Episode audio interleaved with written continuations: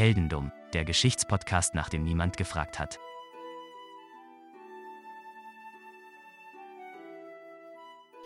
Hallo Daniel. Hallo Philipp. Wir sind wieder da. Neues Jahr, neues Glück, neue Staffel, Heldendum.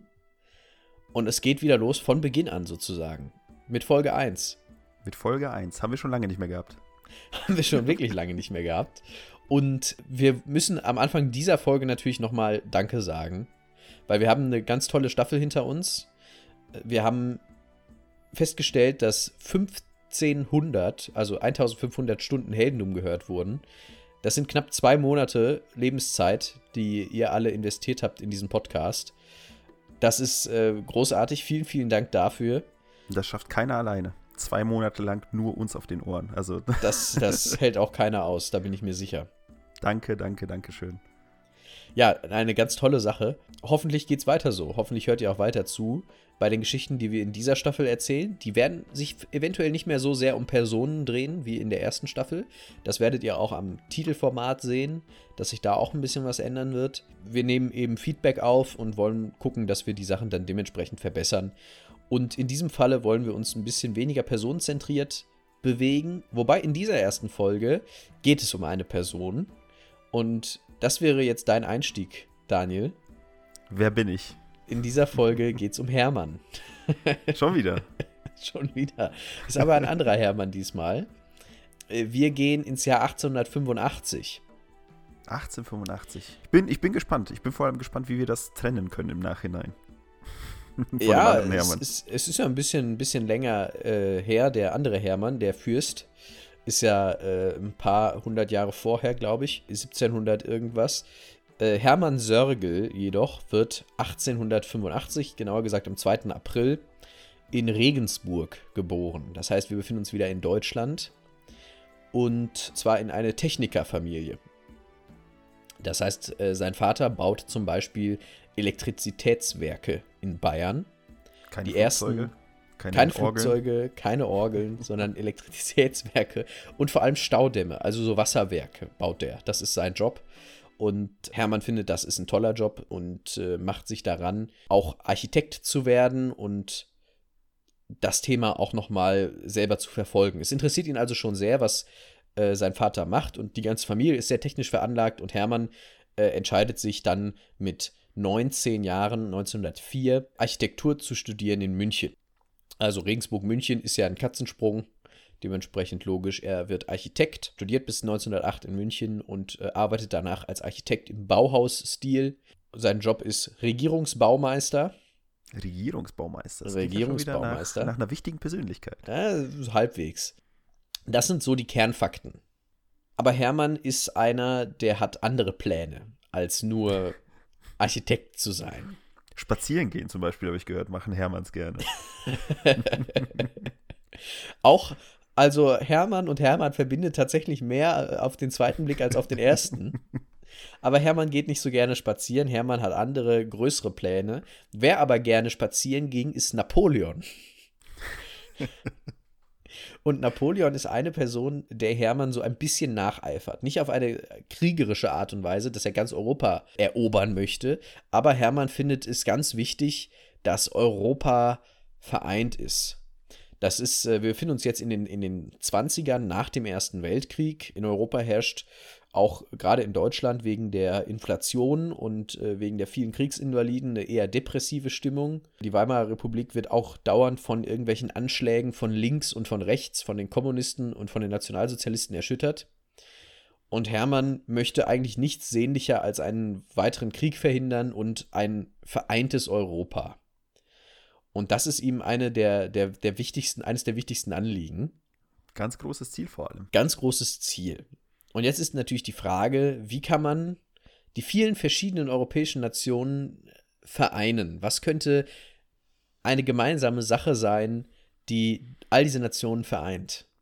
Ja, du sagtest ja, auf einer nicht kriegerischen Art möchte er Napoleon nacheifern, also zumindest ein, ein, ein gemeinsames Europa erobern wird er schon mal nicht wollen.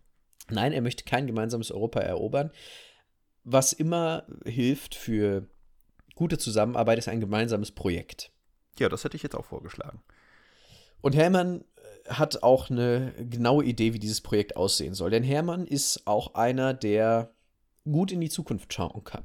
Weil Hermann erkennt schon in den 20er Jahren, dass einerseits Afrika, der Kontinent, weltweit abgehängt zu werden scheint. Damals ja noch sehr viel kolonialisiert, aber wirtschaftlich und technologisch äh, unterentwickelt. Er hat Angst, dass Afrika abgehängt wird und deswegen zu so einem Vasallenkontinent von Europa wird und von Amerika und Asien. Er hat Sorge, dass irgendwann die fossilen Brennstoffe ausgehen. Und das in den 1920ern, wo man über solche Themen noch gar nicht groß nachgedacht hat. Ich wollte gerade sagen, das klingt auf jeden Fall sehr, als ob er schon ein bisschen, ja, ein bisschen in die Zukunft geschaut hätte, wirklich. Also glaskugelmäßig. Sehr glaskugelmäßig, ja. Er hat auf jeden Fall sehr viele Punkte angesprochen, die aus heutiger Sicht absolut valide sind und absolut richtig sind. Und zwar einerseits ist es genauso gekommen, wie er gesagt hat. Afrika ist untertechnologisiert geblieben. Die fossilen Brennstoffe gehen uns langsam aber sicher aus. Auch das ist richtig. Jetzt wollte er dann noch dieses Projekt für Europa. Und wie kann er das eigentlich alles zusammenbringen? Jetzt hat sein Vater Wasserwerke gebaut. Und mit einem Wasserwerk kann man ja Strom erzeugen. Mit so einem Staudamm. Mhm. Jetzt gibt es noch dieses Europa-Afrika-Problem. Könnte man das zusammenbringen? Und Hermann kommt auf eine ganz exquisite Idee. Und das ist die Idee, aufgrund derer ich dich gebeten habe, dir eine Karte von Europa aufzurufen, bevor wir diese Folge aufgenommen haben. Ich schaue mir Europa an. So. So. Wo könnte man einen Staudamm bauen? Zwischen Spanien und Marokko? Exakt. Nicht dein Ernst. Hermanns Plan ist, das Mittelmeer auszutrocknen, bis auf einen relativ niedrigen Wasserstand. Und zwar mit zwei großen Staudämmen. Und zwar einer an der Straße von Gibraltar, an der Meerenge. Einer in der Türkei, damit äh, auch der Bereich zum Schwarzen Meer abgetrennt ist. Und zwischen Sizilien und Tunesien soll auch noch ein weiterer Staudamm her, um einen kompletten Landweg zu kreieren zwischen Afrika und Europa. Denn wenn Afrika und Europa ein Kontinent sind, dann kann Afrika nicht mehr so leicht abgehängt werden. Und weil da kein Meer mehr zwischen ist, kann man ganz einfach da auch mit dem Auto oder mit dem Lastwagen oder so rüberfahren und dementsprechend Nordafrika industrialisieren. Wir haben jetzt 100 Jahre später. Die Meere sind alle noch da. Ich nehme an, es hat nicht geklappt. Zumindest nicht ganz. Also, Hermann schreibt ein Buch darüber, 1928 fängt er damit an, 1932 veröffentlicht er es und er nennt den neuen Kontinent, der zwischen Europa und Afrika, also der, der gemeinsame Kontinent zwischen Euro, von Europa und Afrika, der soll Atlantropa heißen. Das Mittelmeer ist ein Wasserspiegel, der fortwährend verdunstet. Hätte das Mittelmeer keine Zuflüsse, wären sie künstlich gesperrt, so würde sich sein Wasserspiegel durch einfache Verdunstung jährlich um 1,65 Meter senken. Auf dieser Tatsache beruht das Projekt Atlantropa. Atlantropa. Atlantropa. Mhm, weil Soll Atlantik und Europa vermutlich. Richtig. Nicht Atlantis. Ähm, Nein, nicht Atlantis. Hat er, das hat er nicht gefunden. er schreibt dieses Buch über Atlantropa und er findet tatsächlich Unterstützer. Es gibt viele Unterstützer, die er hat, auch teilweise Prominente, die sagen, das ist eigentlich eine sehr gute Idee. Ist das so? Die haben gesagt, die Staudämme, die da gebaut werden, die reichen für die Stromerzeugung für ganz Europa. Haben die damals gesagt. In Wirklichkeit waren es aber schon damals nur 50 Prozent. Und heute werden es sicherlich noch viel weniger, weil der Stromverbrauch in den letzten 80, 90 Jahren sicherlich deutlich, deutlich gestiegen ist. Außerdem haben die gesagt, wir haben viel mehr Lebensraum für die Menschen. So können wir einer potenziellen Überbevölkerung in Europa entgegenwirken, weil durch diese Absenkung des Meeres würden 500.000 Quadratkilometer neue Fläche entstehen. Das ist ungefähr eine Fläche so groß wie Spanien. Das bedeutet zwischen Italien Sizilien und dem Norden Afrikas würde eine komplette Landbrücke entstehen, die komplett besiedelbar wäre. Ja, aber wann? Ich meine, ich, ich habe ja jetzt keine Ahnung von, von Bebauen von äh, oder vom Austrocknen und Bebauen von Land, aber ich, ich glaube, ich kann mir nicht vorstellen, dass mal angenommen, ja, wir trocknen jetzt, wir trocknen jetzt da alles aus. So, der Wasserspiegel sinkt. Mal abgesehen davon, dass in dem Moment plötzlich die komplette, das komplette Ökosystem Also sowas wie, es gibt Wetter. Ja, auch, man, man mag es kaum glauben, es gibt dieses Wetter. Und wenn es das Wasser plötzlich nicht mehr gäbe oder nur zum, weiß ich nicht, prozentuellen Anteil, das ist, da muss ja so einiges kaputt gehen auf der Erde in dem Moment. und vor allem, ich meine, ganz mal angenommen, alles, alles das wäre nicht wichtig. Du trocknest alles aus und dann sitzt du da halt auf Sand, wahrscheinlich. Und auf irgendwelchen Korallen oder so. Weiß ja nicht, was da alles lebt. Oder dann nicht mehr. Es ist viele... noch schlimmer. Es ist, es ist so schlimm. Es ist noch schlimmer, als du beschrieben hast. Also, heute weiß man einerseits das Erste, und zwar, die drei Staudämme müssten aus mehr Beton bestehen, als es auf der Welt überhaupt gibt. Oh, nett.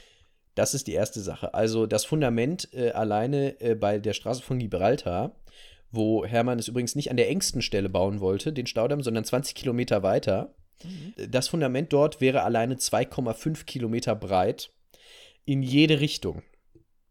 Das heißt nach vorn und nach hinten, ja. um den 300 Meter hohen Staudamm halten zu können. Zweiter, zweites Problem, wenn da Leute dann leben sollen, dann ist deren Leben natürlich vollkommen davon abhängig, dass dieser Staudamm hält.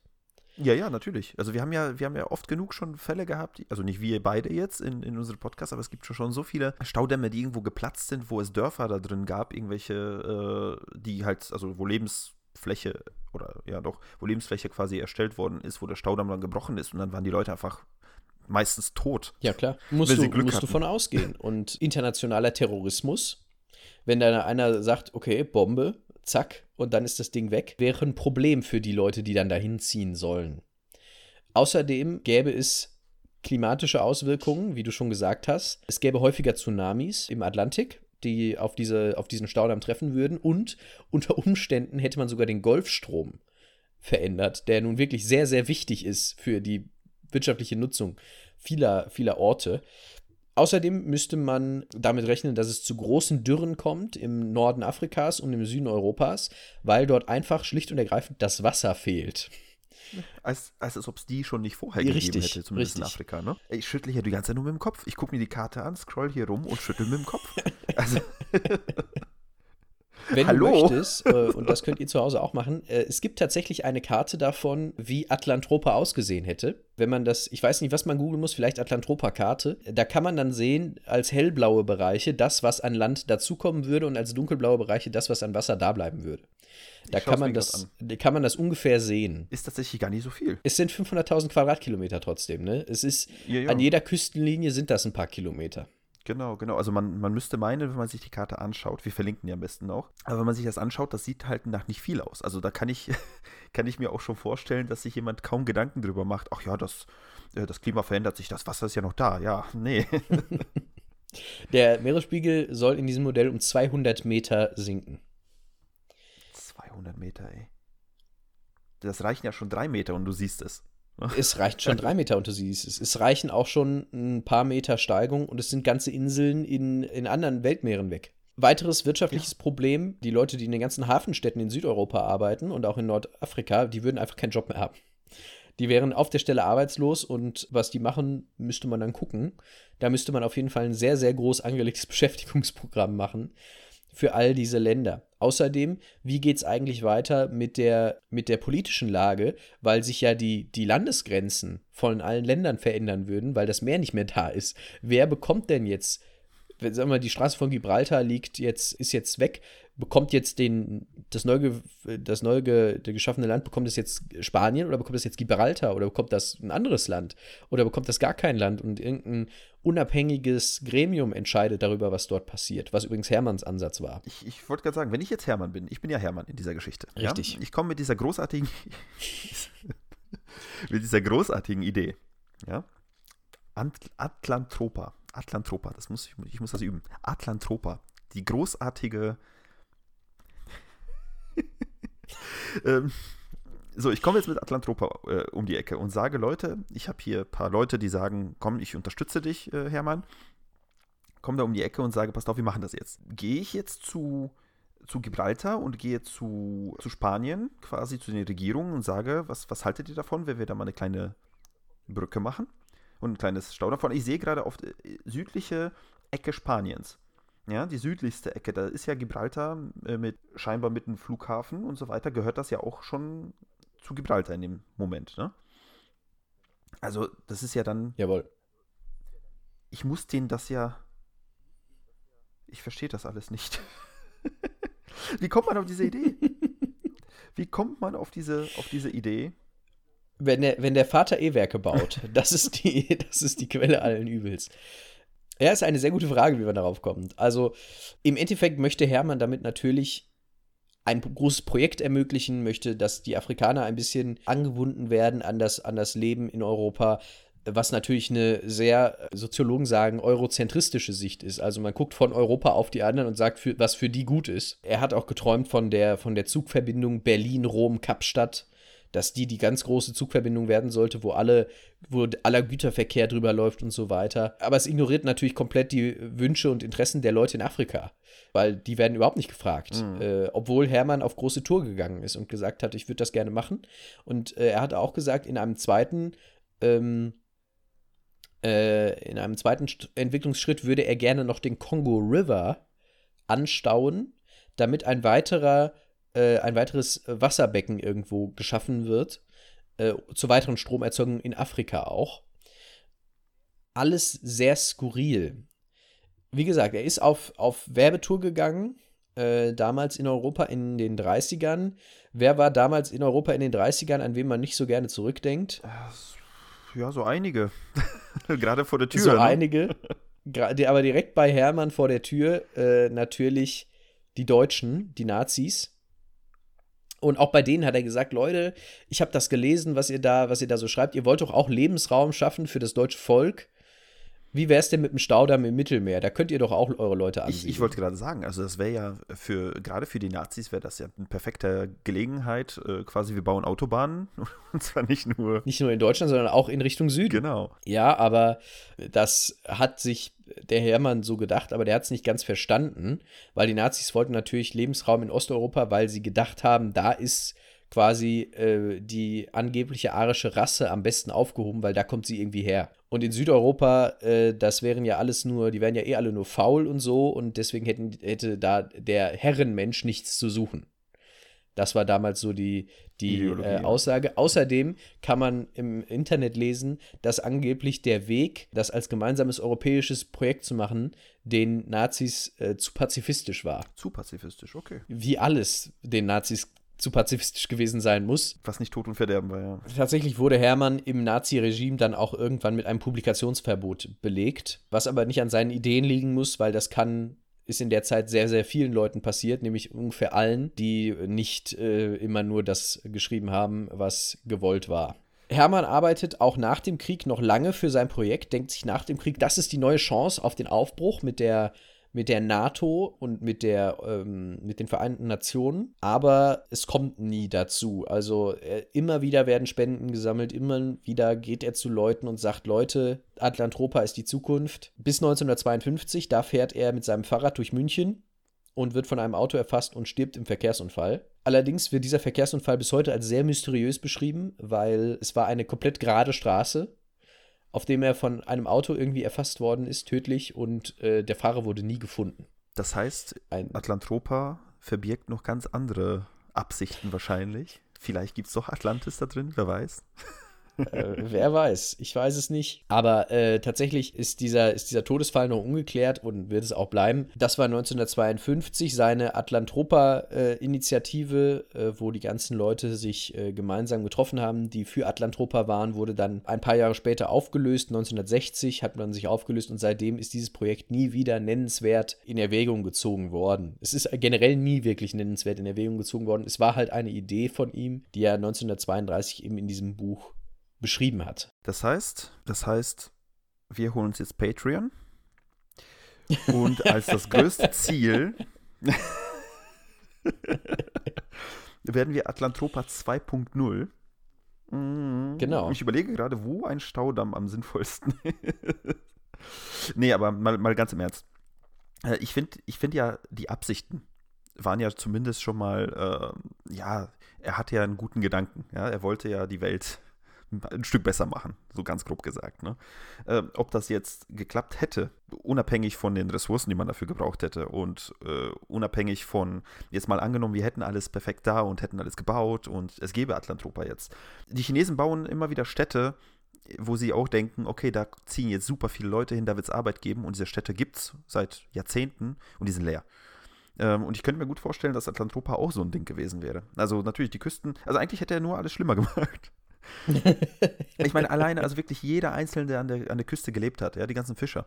Das ist ja, also unabhängig von dem logistischen Aufwand, den es geben muss für den Bau der, äh, des Staudamms, ja, überlegt mal, wie viele Leute ihre Schiffe äh, hätten, ja, die hätten die auf, aufs Meer schicken müssen und dann langsam beobachten, wie das Wasser langsam zurückgeht. Weißt du, was ich meine? Also es ist alleine, ja. äh, alleine die Schiffe, ja, wie, sonst wären die ja alle gestrandet und äh, oder gekentert in dem Moment. Und wie, wie viele, das ist, also mir, je mehr ich mir das angucke, die ganzen, die ganzen Dörfer, die ganzen Leute, die, die davon leben, vom Fischfang und ähm, von die ganzen Häfen, die, die es da gab oder gibt, die, die gäbe es dann ja nicht mehr. Die müsste man nee. alle verschieben. Richtig, die würden sich alle verschieben äh, in, ins Zentrum rein und wahrscheinlich noch mal ein bisschen Richtung Atlantik. Aber das ist natürlich eine, eine Idee, die in dieser Hinsicht überhaupt nicht richtig passt. Und ähm, das ist noch eine Sache, die ich noch nicht gesagt habe. Was dann übrig bleiben würde, wenn das Wasser weg ist, sind natürlich Salzpfannen. Und Salzpfannen. Haben zwar einen, durchaus einen Nährstoffgehalt, weil es halt Salz, da ist halt, sind halt Mineralien drin und so weiter. Da kann man also durchaus auch ein bisschen was drauf anbauen. Aber dadurch, dass halt so wenig Wasser da ist, gäbe es dann schon wieder ein Problem, weil der Regen würde nicht mehr so viel kommen. Du hättest dieses Dürreproblem und am Ende würde da nichts wachsen. Das ist das eine Problem. Da wächst ja eh schon nichts gefühlt. Da wächst eh schon nichts gefühlt. Spannende Anekdote noch übrigens. Vor ungefähr sechs Millionen Jahren war das Mittelmeer schon einmal komplett ausgetrocknet. Da gab es nämlich die Straße von Gibraltar noch nicht. Die mhm. war damals noch zu. Also das war mal ein Stück Land zwischen Gibraltar und äh, Afrika, äh, das dann äh, irgendwann im Laufe der Jahrtausende ausgebrochen ist. Und da ist, da hat sich diese Straße von Gibraltar aufgetan. Und als sie dann aufging, hat man jeden Tag eine, eine Erhöhung des Wasserstandes im Mittelmeer von 10 Metern gehabt. Jeden Tag sind 10 Meter Wasser hinzugekommen. So viel Druck ist auf, diesem, auf dieser Straße von Gibraltar und auch dann dementsprechend auf dem Staudamm drauf. 10 Meter pro Tag im gesamten Mittelmeer an Meeresspiegelerhöhung. Wenn man das aus heutigen Modellen betrachtet, dann weiß man, wenn man die Straße von Gibraltar jetzt schließen würde und auch die Verbindung zum Schwarzen Meer, dann würde man innerhalb von ein paar tausend Jahren überhaupt kein Mittelmeer haben. Das würde komplett verdunsten. Es wäre allerdings auch sehr schnell, wie gesagt, wieder voll. Mhm. Wenn es einmal, ja, das ist, das ist krass. Das ist, also wie ein kleiner, wie eine kleine Mauer, nenne ich es jetzt mal, von, von ganz oben betrachtet, wenn man runterguckt auf Europa und äh, Nordafrika oder Südeuropa und Nordafrika, äh, wenn man ein kleines Stück Land quasi schließt, was für Auswirkungen das hat. Ne? Also es ist ein kleiner Regler, an dem man dreht und so viele, ich meine, alleine auch Portugal hätte dann in dem Moment, ich, wie du schon sagst, 10 Meter pro Tag an Wasserspiegelerhöhung. Auch wenn das nichts ist im Vergleich, wenn man sich den Nordatlantik generell anguckt. Aber ich kann mir gut vorstellen, dass, dass das Wasser, was eigentlich quasi in die eine Richtung fließt, das wird dann nicht mehr fließen. Dann kann, ich kann mir gut vorstellen, dass auch an Portugal und wo auch immer sich die, sich die Wasserspiegel, auch, auch wenn es nur ein paar Zentimeter wahrscheinlich erhöhen würden. Ne? Davon ist auszugehen. Ja, gut, über den gesamten Atlantik wird sich das ausgleichen einigermaßen. Genau, aber trotzdem ist es ja ein gewisses Volumen, was irgendwo hin muss. Ne? Klar, und das Mittelmeer ist jetzt ja nicht so, so wenig. Also, ja, ja. wie gesagt, 200 Meter wird der Wasserspiegel gesenkt und das Ding ist noch nicht komplett leer. Bei weitem nicht komplett leer. Heftig. Tja, was wäre wenn? Ne? Was wäre wenn? Was wäre wenn? Also eine spannende Geschichte in jedem Fall von Hermann Sörgel, der äh, das vorangetrieben hat. Wie gesagt, in den Ende der 50er ist das Projekt dann zum Erliegen gekommen, auch wenn es ein paar Leute gab, die es gerne gesehen hätten, aber am Ende sprach einfach das dagegen, was, wenn es dagegen spricht, sollte man es meistens nicht machen, nämlich die Wissenschaft. Am besten nichts gegen die Wissenschaft machen, das funktioniert nicht. Funktioniert selten gut, ne? Da ja. wollte jemand ein Held werden, war aber ziemlich dumm. So ist es. Und das ist doch der Sinn der Sache hier. Sehr schön, sehr, sehr, sehr, sehr, sehr, sehr schön. Ich habe heute wieder was gelernt. so einiges. Und ich habe mir die Ecke der Karte auf der Welt noch nie so genau angeguckt wie heute. Ihr könnt euch die Karte natürlich auch gerne anschauen, äh, auch gerne während des Podcasts nochmal das angucken. Wir haben das auf jeden Fall alles verlinkt in den Quellen, wie immer dass ihr das, euch das auch anschauen könnt. Ihr könnt natürlich auch gerne euch die Artikel dazu anschauen, äh, die verlinkt sind. Es gibt auch äh, mehrere YouTube-Videos zu dem Thema, die man sich anschauen kann. Also alles machbar. Die große Frage, die sich mir jetzt noch stellt, gibt es Leute heute, die so, so sowas wie die Community, die quasi Flat Earth vertritt, gibt es Gibt die große Atl Atlantropa-Community. Genau, gibt es sie. Hast du, hast du da was gefunden oder müssen wir selbst recherchieren? Ich habe sie nicht recherchiert, tatsächlich. Ich habe mir diese Frage nicht gestellt. Aber das ist eine spannende Frage, äh, die es tatsächlich mal zu recherchieren äh, gelten würde. Äh, da sollten wir tatsächlich noch mal reinschauen, ob es da vielleicht Leute gibt, äh, die, tatsächlich, die tatsächlich heute sagen, das ist der, der richtige Weg für Europa und Afrika in, in, in der Zukunft. Nebenbei übrigens muss man natürlich auch sagen, ist es ganz logisch, dass Europa und Afrika nicht ein Kontinent werden können, weil Europa und Afrika auf zwei vollkommen verschiedenen Kontinentalplatten liegen. Da schiebt sich ein bisschen was manchmal, ne? Richtig. Genauso wie einem jeder vernünftige Wissenschaftler sagt, dass auch Europa theoretisch kein Kontinent ist, sondern Eurasien ein Kontinent ist und Asien vollkommen dazugehört und Europa und Asien nur sozusagen äh, politisch getrennte Welten sind, aber durchaus ein Kontinent. Also da muss man mit dem Begriff Kontinent vielleicht ein bisschen aufpassen. Ja, Hermanns großer Traum, Atlantropa. Wunderschön. Hat mich, wie gesagt, ich habe was gelernt und ich lerne jedes Mal, wenn du etwas äh, anfängst zu erzählen hier bei uns. Aber dass ich sowas lernen würde, hätte ich jetzt nicht gedacht. wow. ich weiß, also mir fehlen echt die Worte. Sowas, sowas Dummes aber auch. Ne? da muss man erstmal drauf kommen. Ja, da muss man tatsächlich erstmal drauf kommen. Okay, wunderbar. Dann freuen wir uns, falls ihr was zu dieser Folge zu sagen habt, wenn ihr uns das mitteilt, auf heldendum.de, auf den einschlägigen sozialen Netzwerken. Wir haben alles, wie ihr wisst, gerne auch per E-Mail ans Team oder so, also an uns beide. oder ähnliches. Ähm, gerne auch Vorschläge, was ihr demnächst hören wollt, gerne auch Vorschläge, was wir noch besser machen können. Und ich würde sagen, mit dieser Aussage und mit dieser Geschichte von Atlantropa und Hermann Sörgel verabschieden wir uns in die nächste Folge. Vielen lieben Dank für diese tolle Geschichte und vielen Dank fürs Zuhören. Bis zum nächsten Mal. Ciao, ciao.